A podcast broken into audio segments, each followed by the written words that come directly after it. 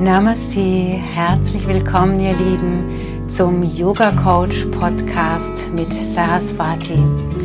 Dein Podcast zum Thema Yoga Philosophie und Persönlichkeitsentfaltung.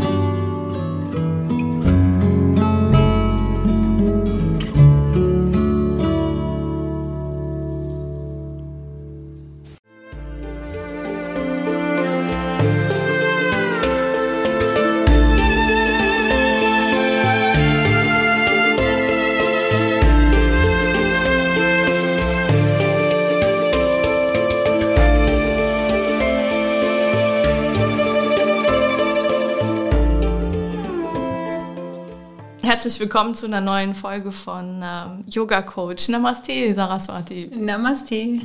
Ähm, wir haben gerade überlegt, welches Thema wir heute präsentieren und ähm, eigentlich nicht lange überlegen müssen, ähm, weil ähm, die Kontaktsperre auch immer bedeutet, dass wir jetzt ähm, mehr zu Hause sitzen, mehr aufeinander sitzen und nach der ersten Phase, wo man sich noch gefreut hat, äh, kommen jetzt die ersten Konflikte, der erste Streit. Das ist so ein bisschen wie wenn man in Urlaub fährt und dann ständig aufeinander hängt mit der Familie. Ähm, da knallt es ja dann auch eher mal, nur dass es jetzt leider kein Urlaub ist und auch ein bisschen länger als Urlaub. Da reden wir heute drüber aus Yoga-logischer Sicht. Richtig? ja, genau. mm, ja, erzähl mal, wie siehst du das denn aus deiner Sicht und was kann man denn überhaupt machen, wenn man jetzt so aufeinander hängt und hat ständig Konflikte und kann eigentlich, man kann ja nicht weg. Ja, also der Yogi hat ja keine Konflikte, wenn er ein Yogi ist, im theoretischen.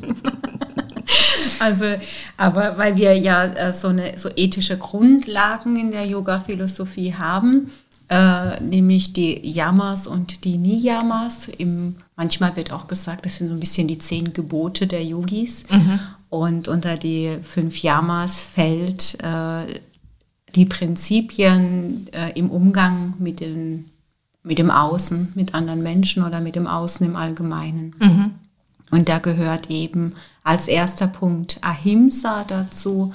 Und Ahimsa ist wieder ein Sanskritwort und bedeutet Gewaltlosigkeit oder das Nichtverletzen. Mhm. und der Yogi würde versuchen, sich an dieses Prinzip zu halten. Das heißt, ganz genau überlegen, verletze ich gerade mit meinem Tun oder mit meiner Sprache jemanden oder nicht. Und wenn ich das tue, dann versuche ich das einfach zu lassen. Ah ja, das klingt ja einfach. Das klingt einfach. du weißt ja jetzt, was ich antworte. Ne? ja, schafft nicht jeder. Ne? Ähm. Ja, es schafft natürlich auch der Yogi wahrscheinlich nicht immer. Mhm. Also das ist ja ein, äh, ein Lernprozess und das, daran kann man sich immer wieder jeden Tag äh, zu jeder Minute dran erinnern, äh, bin ich noch auf diesem Weg von Ahimsa, bin ich gewaltlos anderen gegenüber. Und es ist ja relativ schnell passiert, dass Gewalt entstanden ist, in welcher Form auch immer. Was heißt in welcher Form auch immer? Ähm, mit einem kurzen, abwertenden Gedanken. Ich bin im Straßenverkehr, jemand schneidet mich und schwupp, Idioten. Mhm. da war's. Ja. Das ist ja relativ schnell passiert. Das haben sich ja viele äh, angewöhnt. Äh, ich fluche auch immer am liebsten noch im Auto. Autofahrer-Tourette kenne ja, ich. Ja, irgendwie, ja, genau. ich kenne die Krankheit. um, ja, also äh, ja, oder diese äh, Gewalt kann ich ja auch äh, antun, ohne dass ich es merke, einfach in, in einer Unbewusstheit, indem ich äh, Dinge einkaufe, wo Gewalt dahinter steckt. Heißt? Ja, wenn ich jetzt äh, Kleidung kaufe, die 2,39 Euro kostet, äh, dann kann ich mir ja denken, dass ich eigentlich wahrscheinlich irgendwem Gewalt antue. Zwar nicht direkt, aber indirekt über diese Kaufentscheidung. Mhm. Und das kann ich auf alle, auf alle Bereiche meines Lebens ja übertragen. Und von daher, klar, betrifft das auch meine Beziehung äh, mit, meiner, mit meinem Partner oder mit meiner Familie, mit meinen Kindern wenn ich zu Hause bin, mich zu fragen, ja, ist es, äh, bin ich gewaltfrei meiner Familie gegenüber? Mhm. Und wenn ich merke, dass ich schlechte Laune habe oder dass ich warum auch immer auf 180 bin oder gestresst bin durch die momentane Situation, dann ähm, ja, gehört es zu dieser Selbstverantwortung dazu, zu schauen, wie kann ich das jetzt in mir auflösen, wie kann ich damit umgehen, was kann ich tun, damit es mir wieder besser geht, damit ich diese Laune nicht gerade an meine Familie auslasse. Ja, wie mache ich das denn? Das, ist, das würde mich jetzt auch mal persönlich interessieren. Also du halt, weißt ja nicht, wie, was die anderen so machen, wenn sie wieder gute Laune kriegen. Der eine nimmt vielleicht ein Bad oder so äh, oder duscht. Äh, ich äh, singe gerne Mantras.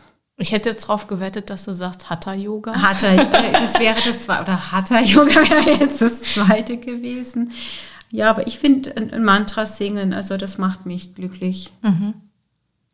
Wenn ich jetzt keine Ahnung habe, wie man ein Mantra singt. Dann singe ich halt irgendwas anderes. Mhm. Also singen macht doch die meisten Menschen glücklich. Wenn man irgendwie gesungen hat, danach äh, fühlt man sich befreiter. Ja. Ähm, oder tanzen finde ich gut. Sich einfach mal austoben. Ähm, meditieren finde ich gut. Einfach mal in die Stille gehen, genauer reinspüren, was ist es genau, was mich jetzt so wuschig macht, was ist es genau, was mich wütend macht. Und sich in diesem Gefühl annehmen. Mhm. Dieses Gefühl mal zulassen und dann annehmen und wieder loslassen bis man wieder Frieden in sich spürt. Und wenn ich Frieden in mir spüre, dann lasse ich mich selbst erst auf die Allgemeinheit los. ja. Und ähm, ja, das ist, das ist ja das, was jeder tun kann. Also dazu muss ich ja gar kein Yogi sein. Ja, das wäre für mich eine Form von Erwachsensein. Mhm. Und ähm, wenn du sagst, äh, Yogis ähm, streben so das Gewaltfreie an, ähm, wie machen die das? Also meditieren die besonders viel, machen die tatsächlich irgendeine Form von, eine besondere Form von Yoga gibt ja. Also das gehört, das ist, das gehört, äh, das ist die Form Raja Yoga. Mhm. Also eigentlich gehört zum Raja Yoga. Der Raja ist der königliche Weg im Yoga. Das bedeutet, dass ich eben nichts mit dem Körper mache wie im Hatha Yoga, sondern dass ich etwas mit meinem Geist mache oder mit meiner Grundhaltung mache. Das heißt, ich beschäftige mich mit ähm, mir selbst, ich beschäftige mich mit dem Umgang mit anderen, ich beobachte mich dabei, wo ich die Tendenz habe, Gewalt auszuüben, zu manipulieren, ähm, ja einfach eine negative Energie äh, weitergebe und versuche das äh, abzustellen. Oder dass ich äh, mich in meinem Konsumverhalten beobachte, wo kaufe ich ein, was kaufe ich ein, was esse ich. Mhm. Das ist Bewusstseinsbildung auf allen Ebenen. Mhm. Das ist ja nichts, was ich jetzt in eine Meditationsform, sondern das ist ja etwas, das sich jeden Tag, in jeder Minute meines Lebens entfaltet und wo ich mehr und mehr dahin komme. So jetzt kann ich sagen, ich lebe weitestgehend gewaltfrei. Mhm. Interessant. Und ähm, du hast, ähm, also Gewalt, ähm, ich, erstens finde ich spannend, dass, ähm, also wenn ich Gewalt höre, dann denke ich immer gleich an zwei Leute, die sich prügeln. Mhm. Äh, finde es interessant, dass Gewalt schon ganz woanders anfängt. Ähm, das ist das eine, also Gewalt gegen andere, aber es gibt ja auch noch Gewalt gegen sich selbst. Ne? Also ich renne mhm. ich renn tatsächlich oft durch die Gegend und sage, oh Mann, ich bin jetzt so doof oder ich habe, ja, verdammt, ja. Mhm. Da, da, fängt bei dir auch Gewalt an, oder? Das ist auch Gewalt. Also genau, also aufeinander einprügeln wäre jetzt schon echt die Hardcore-Variante. Ja. Äh, natürlich gibt's das auch. Aber ich glaube, der Ursprung von dieser Art oder von jeder Art von Gewalt ist tatsächlich Gewalt sich selbst gegenüber, wie du sagst, dieser Satz, oh, ich bin so blöd oh, was habe ich wieder gemacht, ja, und äh, sich über sich selbst ärgern, sich selbst äh, verurteilen in dem, was man getan hat, weil man jetzt nicht perfekt war, weil man äh, was vergessen hat oder oder. Ähm, und in dem Moment, wo ich das jeden Tag mache, wo ich jeden Tag diese abwertenden Sprüche in meine Richtung loslasse, entsteht ja diese Wuschigkeit in mir, da entsteht ja diese Unruhe in mir und dann kann ich ja nicht mehr zufrieden und entspannt sein. Und natürlich wird da Wut draus, weil ich werde wütend, weil ich nicht entspannt bleiben kann. Und dann wird diese Wut irgendwann nach außen getragen und zeigt sich in Form von Gewalt äh, verbal zwischen den Zeilen, ja, so ganz äh, ja, heimlich, verdeckt, äh, bis hin bis, bis zur körperlichen Gewalt. Mhm. Bin ich immer der Ursprung? Von Gewalt? Von ja. Die, also dieses. Ja, äh, ähm, natürlich kannst du ja auch auf die Straße gehen und eine Gewalterfahrung machen, wo du jetzt sagst, da kann ich ja jetzt wirklich nichts dafür. Jetzt hat mir mhm. der eine auf die Nase gehauen, keine Ahnung warum. Mhm. Ähm, aber der Yogi sagt ja immer, ich habe ja keinen Einfluss darauf, was der andere macht oder wie der andere mit mir umgeht. Aber ich habe Einfluss darauf, was in mir ist. Ich habe Einfluss darauf, was ich nach außen an Energie abgebe. Mhm. Und dann gucke ich mal, was das Außen mitmacht. Mhm. In, in der Annahme, dass das Außen mit mir auch friedvoll in Resonanz geht, wenn ich Frieden in mir habe. Das bedeutet, jetzt unabhängig von dem, ich laufe durch die Straße und jemand haut mir auf die Nase, aber also vielleicht ein bisschen niederschwelliger, ich komme irgendwo hin und jemand ist auf 180 ähm, und zickt mich irgendwie an oder schreit mich an, dann ist es immer die Frage, wie trete ich dem gegenüber? Und wenn ich selbst entspannt bin und bei mir selber bin, dann besteht eher die Wahrscheinlichkeit, dass der runterfährt. Das ist jetzt ein ganz heikles Thema, okay. das wir da ansprechen, weil wenn ich das jetzt so pauschal sagen würde, dann würde das ja bedeuten, dass äh, wenn man Opfer geworden ist, dass man den Ursprung bei sich selbst suchen muss, dass man irgendwie selber schuld ist. Nein, so, das meinte ich nicht. Ja, ich will es ja. jetzt nur so ja. nochmal so ja. ganz verdeutlichen, dass es äh, ja, dass, dass, also, dass ich das damit nicht sagen möchte, ja. dass man die Schuld dafür trägt, wie der andere sich verhält.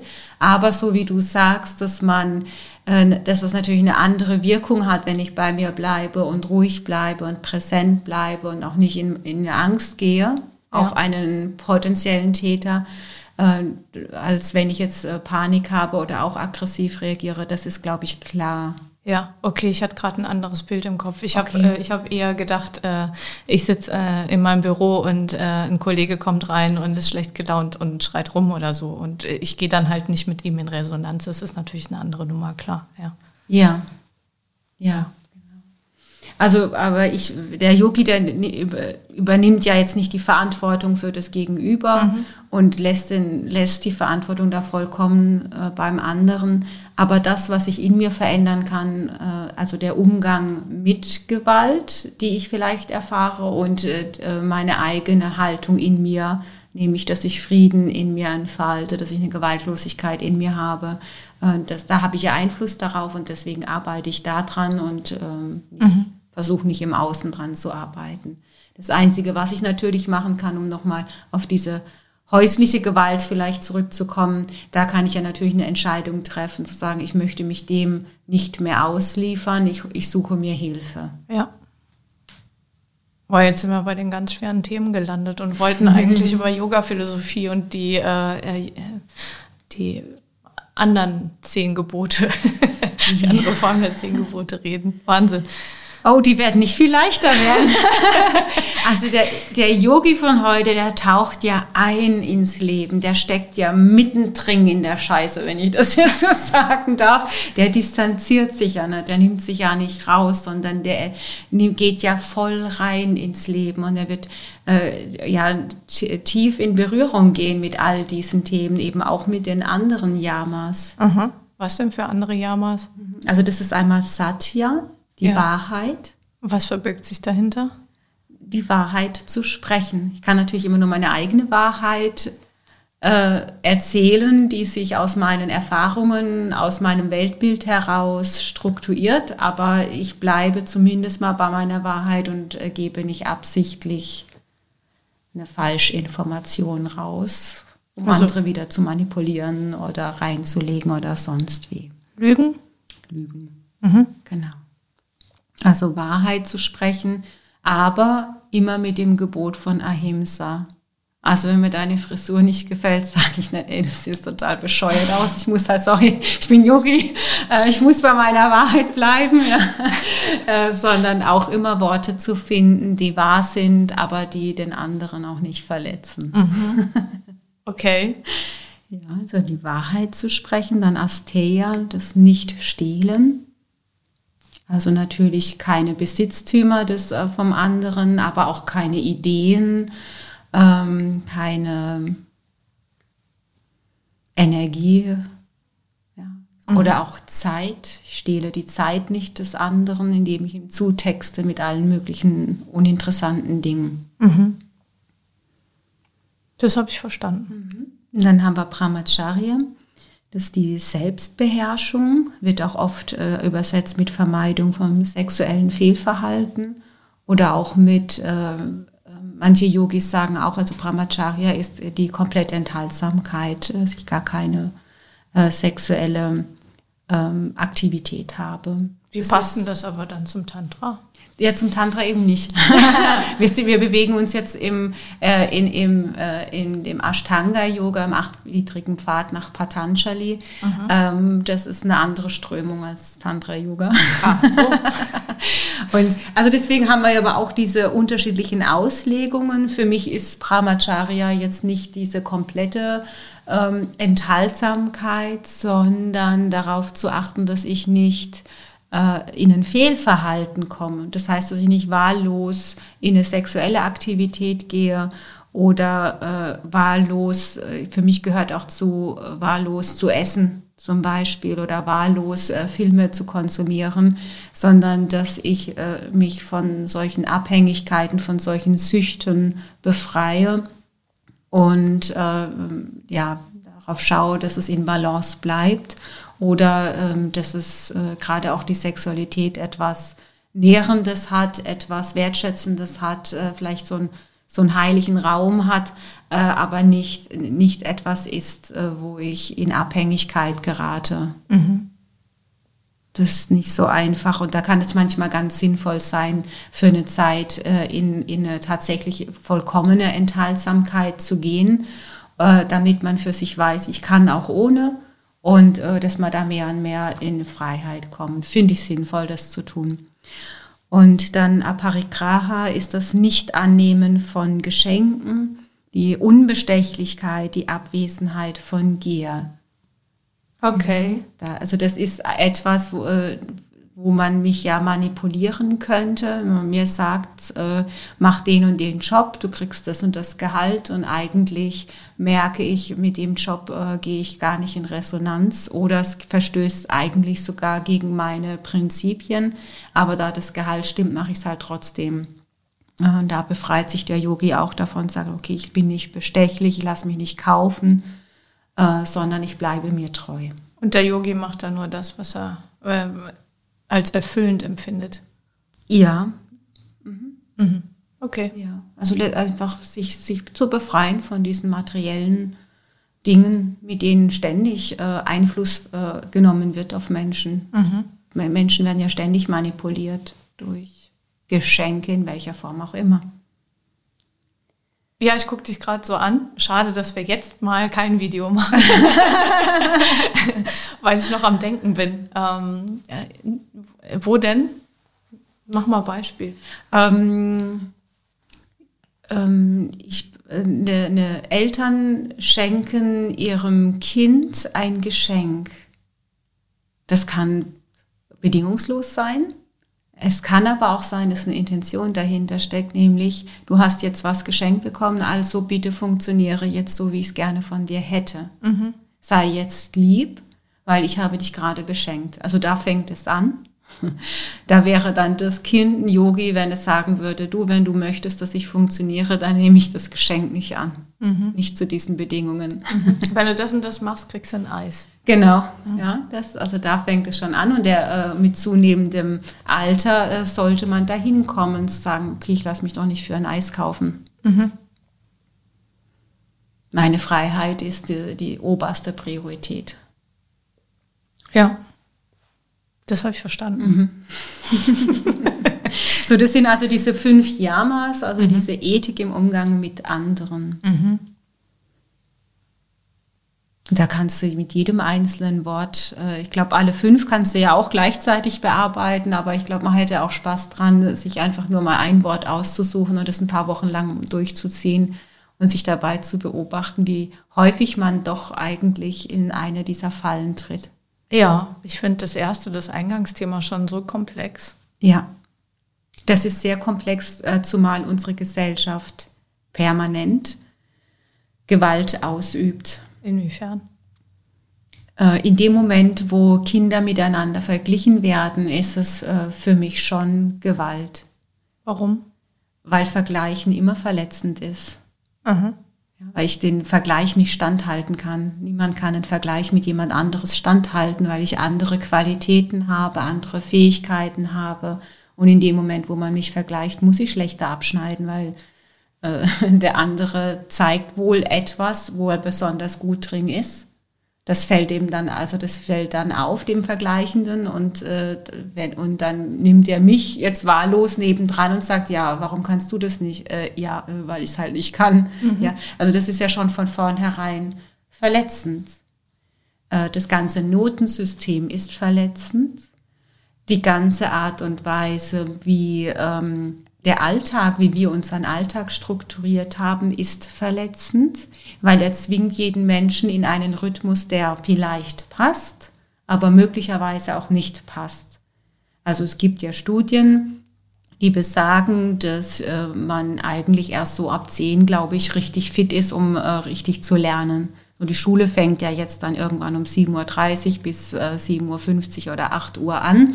Äh, mit anderen Worten, eigentlich ist das schon allein ein, äh, eine Verletzung, nämlich die Verletzung, dem eigenen Rhythmus folgen zu dürfen und äh, etwas tun zu müssen, von dem man wissenschaftlich weiß, es ist nicht gut.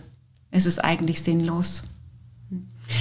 Ähm, dann die Verletzung, ähm, dass Schüler ja mit Hausaufgaben, mit äh, Lernaufgaben, äh, äh, Vorbereitung für die Schule bombardiert werden. Das hat ja auch Einfluss auf den Familienalltag und in dem Moment, wo der Schüler vielleicht nicht richtig mitkommt und einer oder beide Eltern eingreifen müssen im Sinne von Nachhilfe geben müssen, ist das eigentlich auch eine Form von Verletzung weil äh, das dem, dem Kind an der Stelle, finde ich, nicht die Würde lässt, äh, gut zu sein, so wie es ist in der Eltern-Kind-Beziehung.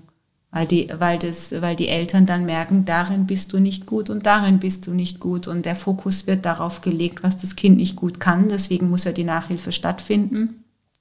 Und es ist zwischen dem Nachhilfelehrer und dem Kind oder dem Lehrer und dem Kind okay, weil das ein anderes Verhältnis ist, aber zwischen Eltern und Kind ist es eine Verletzung. Die Eltern-Kind-Beziehung wird dadurch gestört. Keine, keine gute Energie. Mhm. Also eine Verletzung aus meiner Sicht. Ähm, dann äh, wie wie's, wie's, äh, Beruf, ja, also in der ganzen Arbeitswelt, es geht um höher, schneller, weiter. Es geht um Effizienz und es geht nicht um Entfaltung und Freiheit. Also ist es eine Verletzung, wie wir mit den, wir tun so, dass das, äh, dass es Mitarbeiter sind, aber eigentlich erwarten wir eine Arbeitsleistung wie die von einer Maschine. Und wenn die Arbeitsleistung nicht messbar ist anhand von Zahlen, dann wird es schon kritisch für den Mitarbeiter. Oder von messbar in, von Arbeitsleistung, die man ja dann wieder umwandeln kann in Geld. Mhm. Ähm, also das, das ist doch verletzend. Also eigentlich ist, also ich finde, unsere ganze Gesellschaft, so wie sie jetzt aufgebaut hast, ist, ist, ist permanent äh, eigentlich nicht gewaltfrei. Also wir verhalten uns ja nicht gewaltfrei der Natur gegenüber, sondern wir beuten sie aus.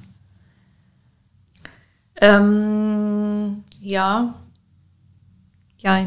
Also ähm, ich will noch mal kurz zu dem Verletzen zurück.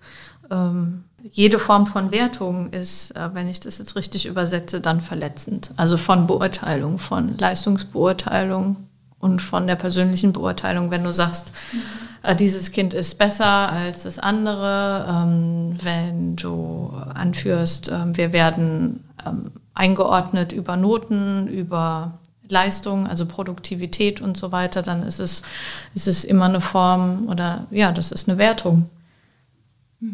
Also die Wertung ist äh, die Wertung und das Vergleichen ist eine Verletzung. Eine Beurteilung, wenn sie ressourcenorientiert ist, finde ich okay. Mhm. Also herauszuheben, das und das hast du toll gemacht, da und da können wir noch ein bisschen arbeiten. So, das finde ich okay. Mhm. Das ist ja noch kein, das ist ja keine Verletzung. Mhm. Aber ähm, dieses, äh, der ist besser als du, das ist schon eine Verletzung, oder? Der ist besser. Ja, keine Frage. Ja. Also ich habe jetzt ähm, auch eher nur versucht, ähm, quasi deinem Gedankengang zu folgen mhm. und äh, dich zu fragen, ob ich äh, das richtig sehe. Ja. ja. natürlich ist es verletzend, äh, wenn man auf zwischenmenschlicher Ebene hört ähm, oder gesagt bekommt, ähm, derjenige ist besser ähm, als du, wenn das, wenn das was sehr Persönliches ist. Und äh, das andere natürlich sind Noten auch verletzend. Also ich habe mich nie gefreut, wenn ich in Mathe eine 6 gekriegt habe. Hatte ich ziemlich oft. ähm, klar, ja. Ähm, ich versuche dem Ganzen zu folgen, ähm, weil, äh, weil ich glaube, dass ähm, die Gesellschaft äh, eine Form von Struktur einfach aufgebaut hat, um auch, zu, um auch vergleichen zu können. Und ja, eine 6 ist eine 6 und ist nie gut, ja. Mhm. Ähm, und da musst du immer noch mehr lernen. Ähm, die Frage ist, äh, ob man es anders macht von den Benotungen her und so. Deswegen gibt es ja auch Waldorfschulen und freie Reformschulen und so weiter und so fort. Also es gibt ja schon die Ansätze, sich damit auseinanderzusetzen. Ich finde, ähm, ja, ich glaube, das ganze Leben ist ein bewertet werden und ein beurteilt werden. Das findet ähm, in der Zweierbeziehung statt, das findet äh, von, zwischen Eltern und Kindern statt, ähm, es findet ähm, in Freundschaften statt, du wirst überall immer bewertet und beurteilt. Ich glaube, dass sich das jetzt wandeln darf, dass wir davon einfach Abstand nehmen, weil, weil was soll das? Wieso muss ich den anderen bewerten? Warum muss ich den vergleichen? Warum kann ich den anderen nicht einfach so nehmen, wie er ist und sehen, was er alles kann und mich daran freuen. Ja, also wenn wir es jetzt mal runterbrechen auf die sehr persönliche Ebene, ja, ich finde den besser als dich, ne, so die Aussage. Ähm, ich habe die Erklärung bislang immer, dass ähm, derjenige, der die Aussage trifft, für sich irgendwie, ja, das ist ja dann wenn ich sage, ich bin besser als XY, dann versuche ich mich ja selbst aufzuwerten. Und dahinter steckt ja ein bestimmter Mangel. Also dann ist mein Selbstwert ja nicht, äh, nicht gesund. Ja? Mhm. Wenn ich mich über andere definieren muss und wenn ich mich äh, in Bezug zu anderen immer sehe und äh, nicht bei mir bleiben kann und sagen kann, ich bin so gut, wie ich bin. Ja? ja. Und wer kann das denn von sich behaupten? Oder wer kann wirklich überzeugt sagen, ähm, ich bin okay, so wie ich bin? Mhm. Ohne Komplexe. Da fängt es doch an. Ja, und das ist aber die Voraussetzung für eine friedfertige Gesellschaft, ja. weil wenn ich das nicht kann, dann ist der Schritt nicht mehr weit, äh, den anderen klein zu machen ja. oder klein zu halten, damit ich mein Ego polieren kann, ja. damit ich in meinem Selbstwert bleiben kann. Und das findet ja auch tatsächlich statt, wie du sagst. Und äh, die Frage ist, wollen wir das? Also wollen wir so weiterleben? Wo sollen das hinführen, wenn wir immer alle klein bleiben? Also das ist ja eine kollektive äh, Blockierung äh, der Evolution, die es ja noch nie gegeben hat in der Form. Zu sagen, es darf nicht jeder Einzelne sich so entfalten und weiter wachsen und groß werden. Und mein Job ist es dafür, auch mitzusorgen, dem anderen diesen Nährboden bereitzuhalten, dass der wachsen kann, weil ich weiß, wenn der andere wachsen kann, dann kann ich auch wachsen und dann potenziert sich das und dann wird was Tolles daraus. Und ich glaube, das ist doch total eine schöne Vorstellung, äh, wenn wir da hinkommen könnten, einfach die Ressourcen und die Fähigkeiten des anderen fördern zu wollen und ihn darin wertzuschätzen, den Schüler sowie den, den, den Mitarbeiter dann. Ja, keine Frage. Das, das ist schön oder das wäre schön und das ist auch erstrebenswert, ja. Erstmal für sich vollständig zu sein und sich nicht mehr über andere definieren zu müssen. Und ähm, auf der anderen Seite den anderen auch so sein lassen können, wie er ist und so zu akzeptieren, wie er ist. Ähm, das finde ich auch schön, das strebe ich auch an, ich persönlich. Aber ähm, ja, viele haben halt noch den Mangel in sich, weißt du. Also äh, das fängt ja schon bei Erziehung an. Ich habe nicht genügend Liebe gekriegt oder ich äh, war das äh, x-te Kind von so und so vielen und ähm, wurde nicht so viel beachtet wie meine Geschwister und so. Ne? Also mhm. es gibt ja schon in der frühesten Kindheit so ganz, ganz mhm. viele Erfahrungen. Du wächst ja nicht perfekt auf. Ja, es wächst niemand perfekt ja. auf, das geht nicht, also auch nicht meine Kinder wachsen perfekt auf. Ähm, aber wir haben doch heute unglaublich viele Möglichkeiten, an sich zu arbeiten, mhm. äh, äh mit seinem Selbstwert zu arbeiten, bei sich zu bleiben, ähm, Traumata aufzulösen. Wir haben unglaublich viele Möglichkeiten. Jeder hat eine Möglichkeit zu schauen, was passt für mich. Also das ist doch, oder wer passt zu mir? Also diese Vielfalt, wie wir sie heute haben, das ist ja relativ neu. Ja. Also ich mal sagen, vor 50 Jahren, äh, da war das ja vielleicht eher noch schwierig, ja, wenn du da irgendjemand ja. äh, zu Hilfe gerufen hast, na, hast vielleicht mal noch, noch den Pfarrer fragen können, dass es nicht komisch war, aber der hatte ja gar keine Ausbildung dafür, außer äh, seine Intuition oder seine Anbindung an Gott äh, im besten Falle. Äh, aber äh, ja, diese Vielfalt, die wir jetzt haben, äh, also finde ich, hat doch jetzt heute keiner mehr die Entschuldigung zu sagen, ich kann jetzt nicht mehr an mir arbeiten. Ja, klar. Oder, ja, und, und das ist dir, das gehört jetzt im Kollektiv gemacht. Punkt aus. Wir können so, wie wir bisher miteinander gelebt haben, nicht mehr leben. Das funktioniert einfach nicht. Also wir, weil wir sehen ja an allen Ecken und Kanten, dass es brennt. Und wenn wir diese Gewaltlosigkeit nicht konsequent durch die ganze Gesellschaft ziehen, dann wird sich diese Gewalt natürlich früher oder später auch an uns richten. Die ja. wird zurückfließen. Ja. ja, also wenn ich der Natur Gewalt antue, dann ist das ja nur eine Frage der Zeit, dann kann ich halt nicht mehr atmen. Ja, dann ist das ein gewaltsamer Tod. Punkt. Äh, also faktisch ist es ja auch schon so, dass ganz, ganz viele Menschen einen frühzeitigen Tod erleiden, weil die Luft so schlecht ist. Wir haben uns einfach nur so daran gewöhnt, dass die Luft schlecht ist. Und wir haben uns daran gewöhnt, dass es halt leider so ist, dass die Leute daran sterben. Aber es ist jetzt ja kein, regt sich ja keiner drüber auf. Regt man sich drüber auf, dass jetzt ein Virus kommt, ja. Aber das ist mit diesen anderen Themen. Ähm, also diese Gewaltlosigkeit, äh, ähm, ja, einfach dieses eine Wörtchen zu nehmen und mal konsequent in jeder Institution, in jeder Firma anzuwenden. Was wäre das? Wäre doch super. Und dieses Wörtchen ist ja schon ein paar tausend Jahre alt. Das ist doch schlimm, dass wir es bis heute noch nicht geschafft haben, das umzusetzen. Sag mal, gab es eigentlich äh, irgendwelche Gemeinschaften oder Yogis, die das schon so gelebt haben, abgesehen von Dalai Lama? es gibt ja immer Ashrams auch in der Yoga-Szene. Aber inwieweit die gewaltfrei waren, das kann ich ja nicht wissen. Dann kann ja auch sein, dass da so zwischen den Zeilen auch was, äh, das weiß ich nicht, äh, ob das ihnen wirklich gelungen ist. Aber ich glaube, es ist auch nicht so wichtig, ob es ihnen gelungen ist, sondern wichtiger ist, dass sie den Ansatz hatten und den Wunsch danach hatten. Mhm. Wenn sie dann gescheitert sind, dann sind sie vielleicht noch gescheitert, kann auch sein. Mhm. Aber ich glaube, dass jetzt heute das Potenzial dafür extrem hoch ist, einfach weil wir einen äh, guten Lebensstandard haben, zumindest hier im Westen. Wir haben die Möglichkeit, wir haben die Kapazität, gewaltfrei zu sein äh, und andere zu unterstützen und äh, nicht zuzuschauen, wie sie leiden. Ist ja auch eine Form von Gewalt. Wir haben die, wir haben die Mittel.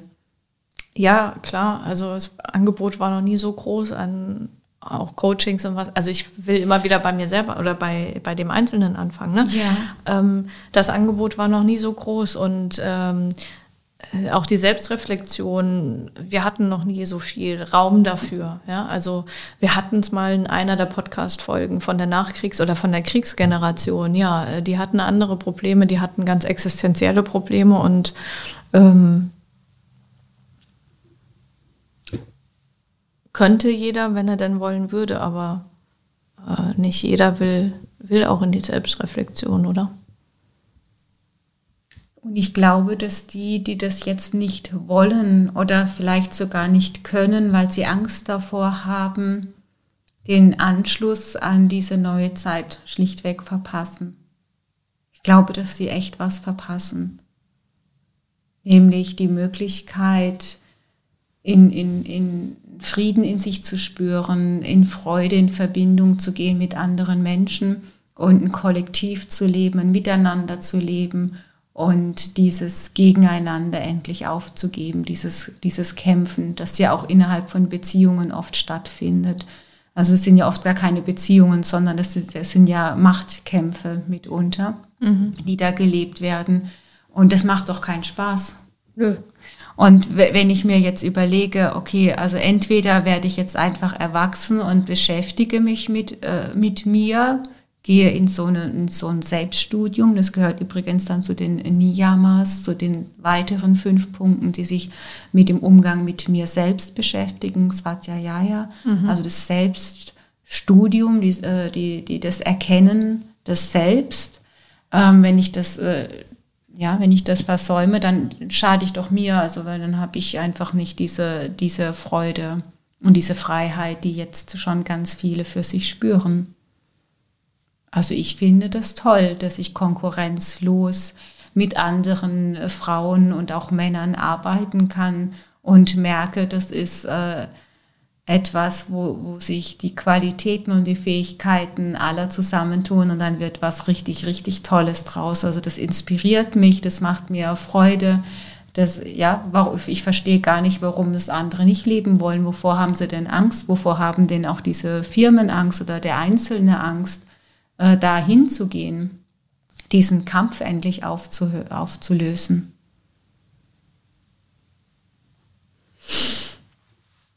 Kann ich nicht beantworten. ähm, ja, wie, wie mein Mann immer sagt, äh, die, die Hölle ist äh, warm äh, und es, man hat sich dran gewöhnt. Ja, also dann man, man lebt so in seiner eigenen Hölle, Hölle, aber was soll's, ja, es ist schön warm so. ja, ich habe gerade ein, ein, Bild im Kopf von den ähm, Inspiring Business Women. Mhm. Nein, das ist wieder kein Werbeblock von mir, aber ähm, die habe ich durch dich kennengelernt. Mhm. Äh, da bist du ja auch äh, Teil von. Und ähm, das ist ein Zusammenschluss von äh, Unternehmerinnen ähm, vorrangig Einzelunternehmerinnen ähm, hier in der Metropolregion Rhein-Neckar. Und das finde ich ganz spannend, weil, weil, ihr, weil da ja die Idee auch gelebt wird. Ne? Also gibt es ja viele, die auch vielleicht äh, ein Unternehmen haben, was thematisch in die gleiche Richtung geht, aber trotzdem unterstützt sich jeder. Ja. Und es funktioniert. Ja, das funktioniert. Und es profitiert jeder davon. Ja, das funktioniert. Also in der Gruppe, dass wir uns austauschen, ähm, ich habe das, das und das Thema, ich komme da gerade nicht weiter, hat er wer eine Idee zu. Dann Danach ja. gibt es diese Einzelgespräche, sagt, ja, du, ich habe das gelöst, ich kann dir da einen Link schicken, ich kann dir einen Tipp geben oder ich kann mal irgendwie vielleicht auch eine, eine, einen Workshop oder eine kurze Info zu fertig machen und das in die Gruppe reingeben. Und äh, ja, das finde ich ganz toll. Also auch äh, sogar Yoga-Lehrerinnen, Yoga-Studios, mit denen ich in Kontakt stehe, äh, die, wo ich einfach mal äh, nachfragen kann. Also ich habe jetzt auch die äh, äh Vika vom Yoga Loft in Mannheim gefragt, oh, wie machst du das jetzt? Machst du Livestreams oder machst du Online-Videos? Ja, und das finde ich toll, dass man sich da gegenseitig anschreiben kann und äh, ein bisschen aus, aus dem Nähkästchen blaut, plaudert, mhm. da ganz offen ist. Das ist mhm. doch toll. Mhm. Ich finde es das toll, dass du ähm, das hier nicht nur alles erzählst und vorliest und sagst, das ist eine jahrtausendalte Philosophie, sondern dass du es lebst mhm. und zeigst, geht. Ja. Und ich glaube, da steckt halt wirklich, äh, das ist einfach das Ergebnis meiner jahrelangen Arbeit, dass mit mir selbst, dass ich äh, für mich äh, nicht das Gefühl habe, dass ich immer perfekt und toll und alles bin. Äh, das kenne ich natürlich auch, so äh, hier und da Selbstzweifel, aber äh, ich habe die Grundsatzhaltung, ich kann immer nur ich selbst sein und das kann ich anbieten und die Leute können es gut finden oder sie finden es nicht gut. Mhm. Aber ich vergleiche mich nicht mit einer anderen Yogalehrerin oder mit einer anderen äh, Coach, Coachin oder äh, jemand, der medial arbeitet, weil meine Arbeit mit äh, Sicherheit komplett anders ist und als die von der anderen Frau und für die, die dann zu mir kommen, wahrscheinlich perfekt ist und die die es, für die es nicht perfekt ist, die kommen gar nicht zu mir, die gehen eben zu der anderen Frau. Mhm. Äh, bis dahin gehen, dass ich äh, auch weiß, okay, hier und da äh, ist jetzt einfach die andere besser. Dann geht auch dahin. Da kann ich entspannt sein, weil ich dann einfach weiß, ja, die, die, ich weiß, die anderen Frauen werden wahrscheinlich auch Leute zu mir schicken, wo sie das Gefühl haben, geh, geh mal zur Saraswati. Also ich glaube, die ist eine bessere Ansprechpartnerin gerade für dich. Mhm. Und dann, ja, dann ist, dann macht es ja wieder keinen Unterschied. Mhm. Dann kommt hinterher das Gleiche bei raus, nur dass es noch besser passt. Mhm. Das ist doch toll. Mhm. Ich muss ja vor nichts Angst haben. Mhm. Wird mir ja nichts weggenommen. Mhm. Ja, aber es ist ein gutes Beispiel ähm, für das, was du jetzt in der Theorie vorgelesen hast, dass es in der Praxis halt funktioniert. Ja. Und in der Partnerschaft, um da jetzt also auch nochmal drauf zurückzukommen, finde ich das auch, äh, ja gerade, also das sind ja, wenn ich jetzt immer von dieser Mannenergie, von der Frauenergie, äh, Sonnenenergie, Mondenergie ausgehe, da, da kommen natürlich auch manchmal äh, so Fronten aufeinander und Unverständnis. Und das finde ich immer ganz spannend zu gucken, äh, okay, ich, das ist jetzt meine Wahrheit, ich höre die Wahrheit des anderen und ich kann beides nebeneinander stehen lassen und verstehe an der Stelle einfach, okay, das ist einfach nur eine andere Sicht auf die Dinge, das sind andere Worte. Ich würde es vielleicht nicht so ausdrücken, aber ich kann irgendwo erkennen, ja, im Grunde genommen sprechen wir über das Gleiche. Ja, und dann, so komme ich ja auch raus aus diesem, aus diesem Strudel der Gewalt immer recht haben zu müssen und besser sein zu müssen als der andere. Mhm. Dann potenziert sich das ja auch wieder, wenn mhm. ich das wertschätzend annehmen kann. Äh, dann kommen ja von beiden Seiten diese Energien, diese Inputs, äh, diese, ja, dieser Austausch einfach und dann ähm, ja, kann ich, kann ich den anderen auch wertschätzen in seiner anderen Haltung und in seinem anderen Tun oder Umgang äh, mit dem Alltag. Mhm.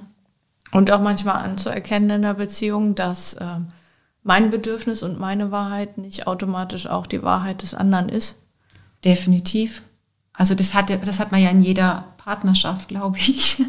Also das, ich kenne es von meiner Partnerschaft jedenfalls auch, dass wir immer die gleichen Themen haben, wo, es wo, wo ich immer merke, ja, also das ist meine Wahrnehmung und das ist seine Wahrnehmung. Und irgendwie, äh, das wiederholt, also es sind immer die gleichen Themen. Es wiederholt sich immer und sagt, ja, es ist nach wie vor meine Wahrnehmung. Und er sagt, ja, und das ist nach wie vor meine Wahrnehmung. Und ich merke eigentlich, wir kommen nicht wirklich weiter im Sinne von, dass jetzt einer dass wir jetzt endgültig sagen könnten, ja, deine Wahrnehmung ist jetzt die richtige oder meine ist die richtige, sondern wir gewöhnen uns langsam daran, dass diese beiden Wahrnehmungen irgendwie nebeneinander stehen bleiben müssen, mhm. weil wir äh, kein endgültiges Ergebnis finden. Mhm. Und das ist vielleicht auch gar nicht schlimm. Dann unterhalten wir uns halt ständig irgendwie immer um die gleichen Sachen und sagen, ja, und hier ist wieder meine Wahrnehmung so mhm. und hier ist wieder deine Wahrnehmung so. Okay, klar, okay, kenne ich schon, weiß ich schon bleibt jetzt halt so, muss ich nicht, muss ich nicht abschließen. Mhm. Ja, ich habe das relativ spät äh, gelernt, muss ich sagen. Ja? Also ich habe in Beziehungen immer gedacht, meine Wahrnehmung und meine, mein, meine Sicht der Dinge ist doch, ist doch richtig. Und ich habe in der letzten Beziehung, die ich hatte, lernen dürfen, das empfinde ich als großes Geschenk. Ähm, ja, kann sein, dass ich das so für richtig empfinde, aber mein Gegenüber hat vielleicht ein anderes Bedürfnis und dann ähm, ist es nicht, nicht ähm, dran äh, zu bewerten, was ist besser, was ist schlechter, sondern anzuerkennen, dass der andere einfach ein anderes Bedürfnis has, hat. Punkt. Mhm. Ja, ob ich das jetzt gut finde oder nicht, aber das ist äh, das Bedürfnis von meinem Gegenüber und das muss ich dann auch respektieren. Ja. Habe ich lang für gebraucht. Ja, das ist nicht so einfach. Da sind wir wieder einfach. beim Gewaltfreien. Ne? Das ja. geht nicht in einem vierwöchigen äh, Yoga-Crashkurs. Mhm. Mhm. Das ist auch nicht so einfach. Also es du kommst immer wieder an den Punkt zurück, diese Eigenverantwortung zu übernehmen, dass du äh, und in dem Moment, wo du die Eigenverantwortung übernommen hast, kannst du auch damit umgehen, dass der andere Bedürfnisse hat, die eben nicht zu deinen passen oder eine andere Haltung hat oder eine andere Wahrheit hat, die mhm. nicht zu deiner passt. Äh, das, das geht nur, wenn du wirklich so bei dir bleiben kannst, dass du dich wohlfühlst. Mhm. Dann ist es ja eigentlich egal weil du dann aufhörst, von dem anderen irgendwas einzufordern, von dem er ganz offensichtlich nicht bereit ist zu geben oder es einfach nicht kann oder nicht will oder was auch immer. Ja. Dann sind wir schon mhm. wieder auf einem guten Weg in Richtung Gewaltfreiheit, oder? Ja. Im Umgang miteinander. Und vielleicht an der Stelle dann auch äh, sanft mit sich zu sein und zu sagen, ja, dann nehme ich mich halt wieder in den Arm oder ich nehme äh, meine Bedürfnisse in den Arm oder ich äh, erkenne, dass ich immer wieder mit meiner Wahrheit anecke, warum auch immer. Also dass man da auch gewaltfrei mit sich umgeht an der Stelle, mhm. dass man da geduldig mit sich ist und sagt, ja, dann ist es jetzt halt so. Und muss da jetzt auch nichts mitmachen, erstmal vielleicht. Ja. Ich finde diesen Satz immer total entspannt, der nimmt bei mir ganz viel Druck raus. Dieses, ich muss damit jetzt erstmal nichts machen. Mhm. Das äh, tut manchmal richtig gut, wenn man so am Rennen ist und äh, dann doch wieder in der Wertung ist, von wegen, äh, meine Meinung ist aber die richtige, die richtige ist schon wieder eine Wertung. Mhm. Dann sagen zu können, ich muss damit jetzt erstmal nichts machen, ich kann es auch einfach mal stehen lassen, weil dann, dann klärt sich auch so viel, wenn man einfach mal stehen lässt und ja. ja. Und dieses Ich muss jetzt mal nichts machen, ist absolut Zeitgeist. Das ist die Mondenergie, die gerade so extrem auf uns einstürmt, mhm. die uns zur Ruhe bringen möchte und in dieses Gefühl bringen möchte, jetzt mach doch erstmal einfach nichts. Mhm. Lass doch mal diesen Aktionismus immer zu denken, ich muss noch was machen und noch was machen und noch was machen.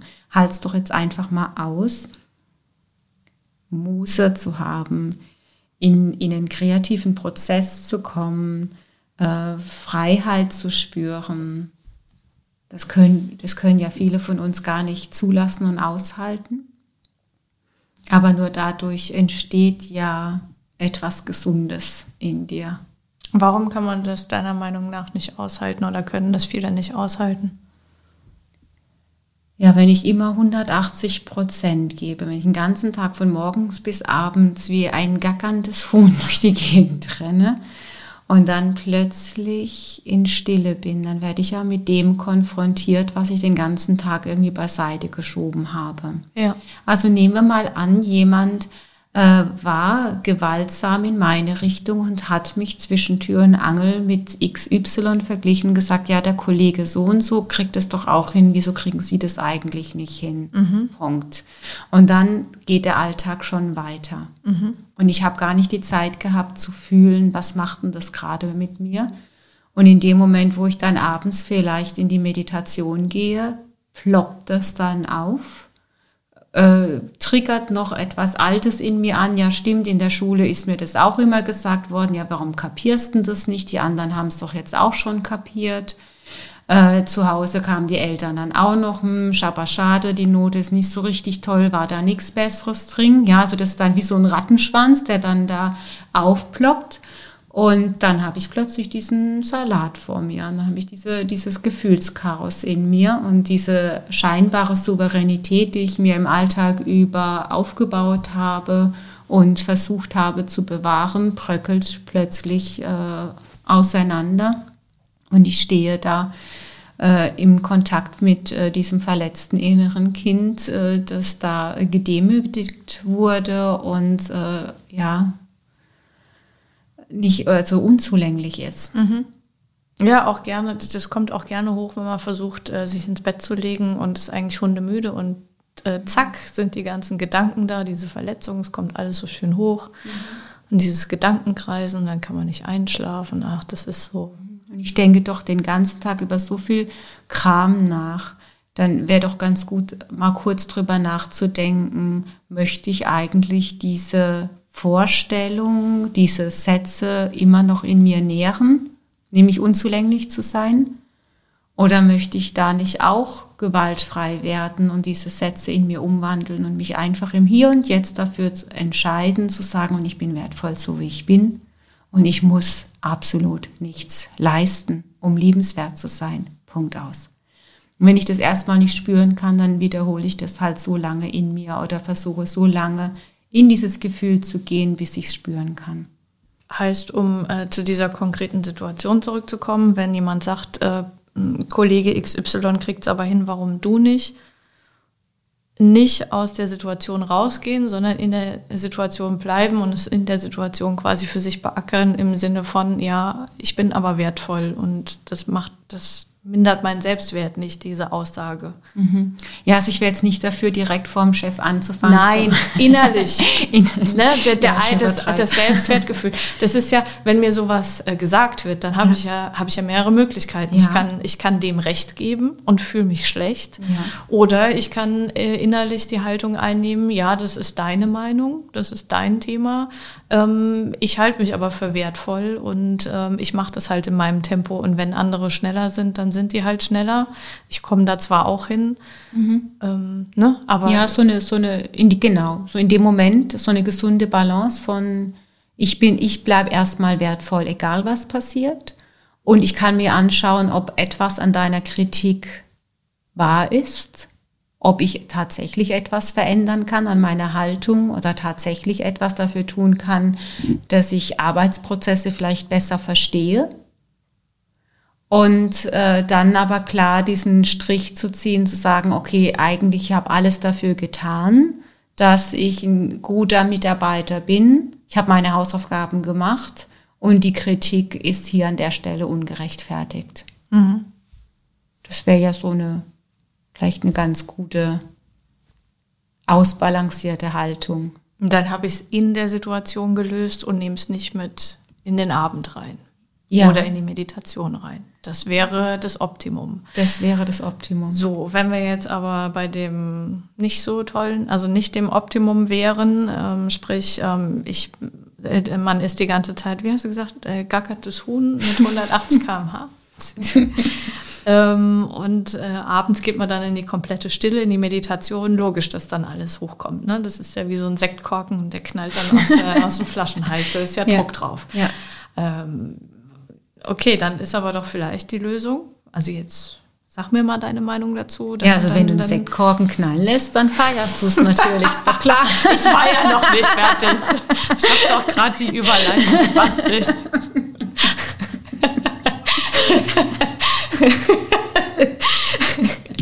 Gut, ich kann auch abends den Sektkorken knallen, das habe ich auch entspannt, ja.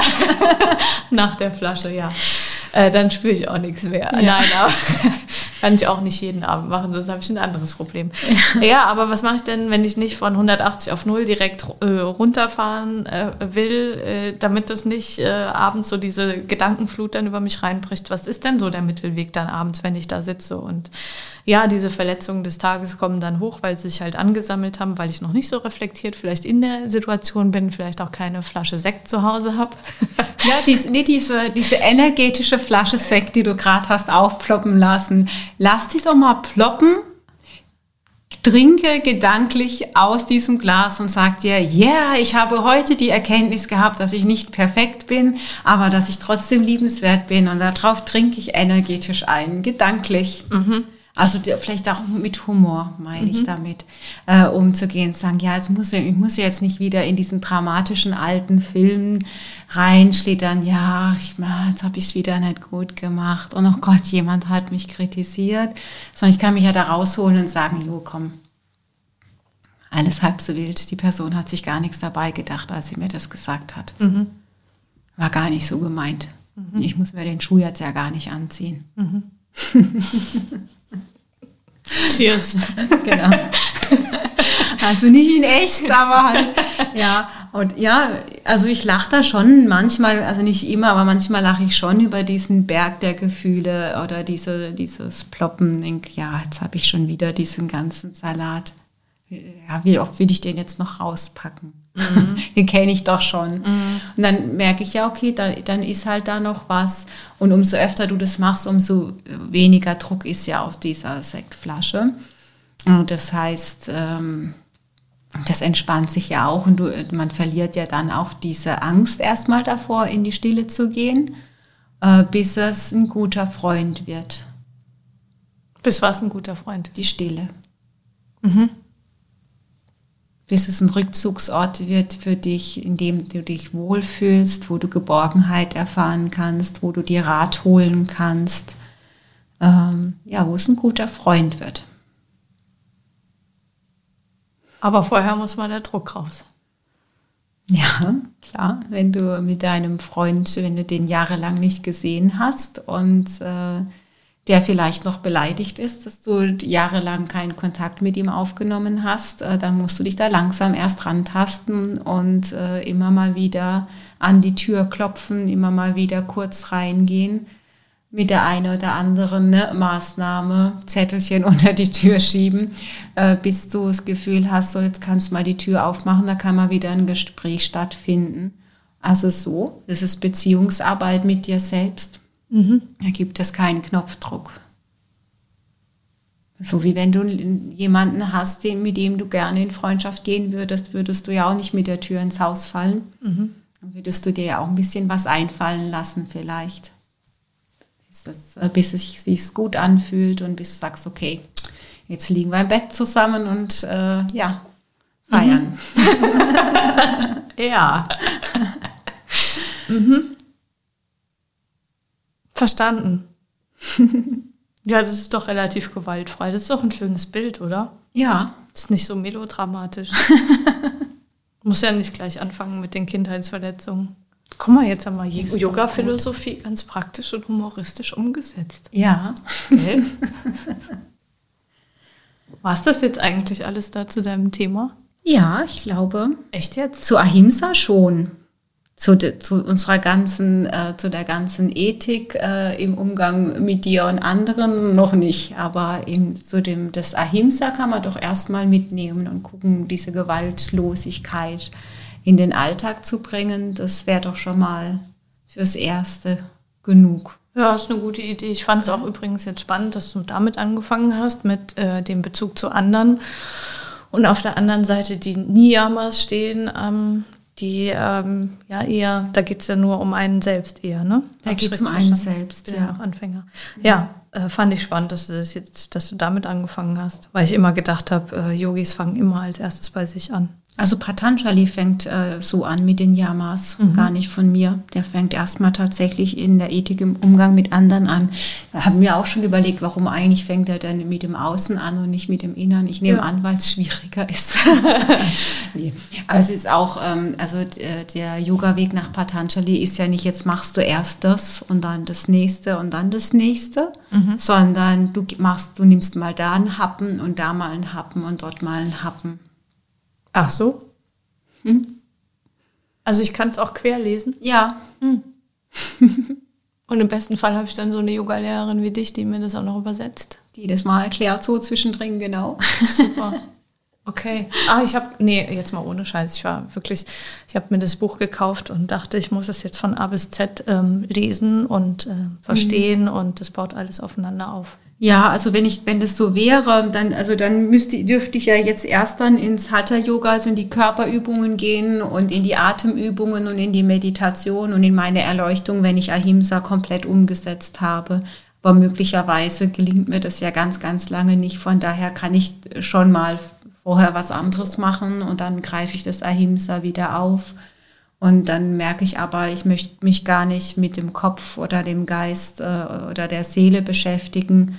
Also mache ich jetzt mal nur über den Körper. Mhm. Ich glaube, das ist doch eine gute Idee, wenn man so auch da sanft bleibt äh, mit sich und genau hinspürt, was ist denn für mich jetzt gerade passend. Mhm.